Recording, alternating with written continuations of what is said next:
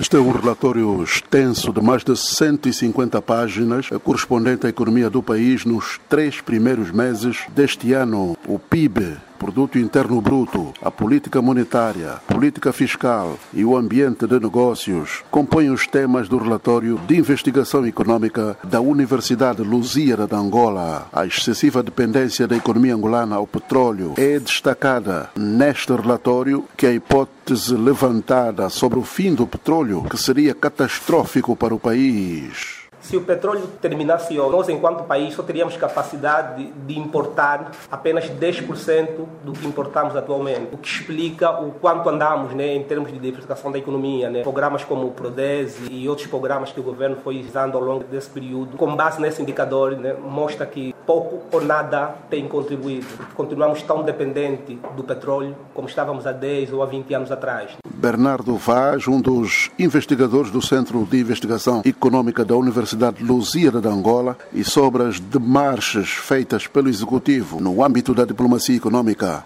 Poucos resultados têm tido, segundo Heitor Carvalho, o coordenador do centro.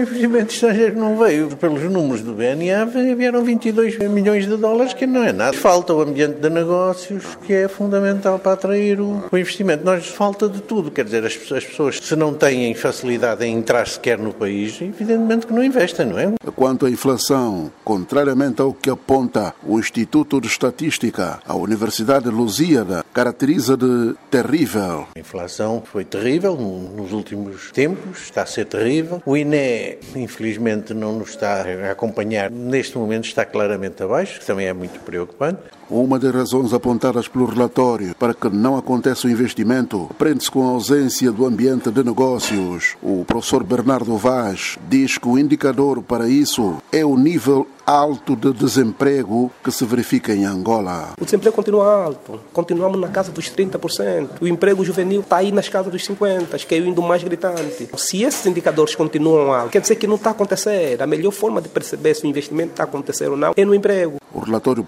propõe ao Executivo uma engenharia para salvaguardar momentos de crise como a que se vive atualmente. Supor que determina-se um preço de 50 para o barril de petróleo. Se houver um excedente, se o preço disparar todo aquele excedente, vai para um fundo soberano. E esse fundo soberano teria a ordem direita de não atuar no mercado cambial, não importa em que circunstância. Então aí teríamos um mecanismo de sempre queremos proteger a produção, iríamos recorrer a esse fundo. Outro dado do relatório prende-se com a razão que levou à secagem das divisas no Tesouro Nacional. Manuel José está em Luanda para a Voz da América.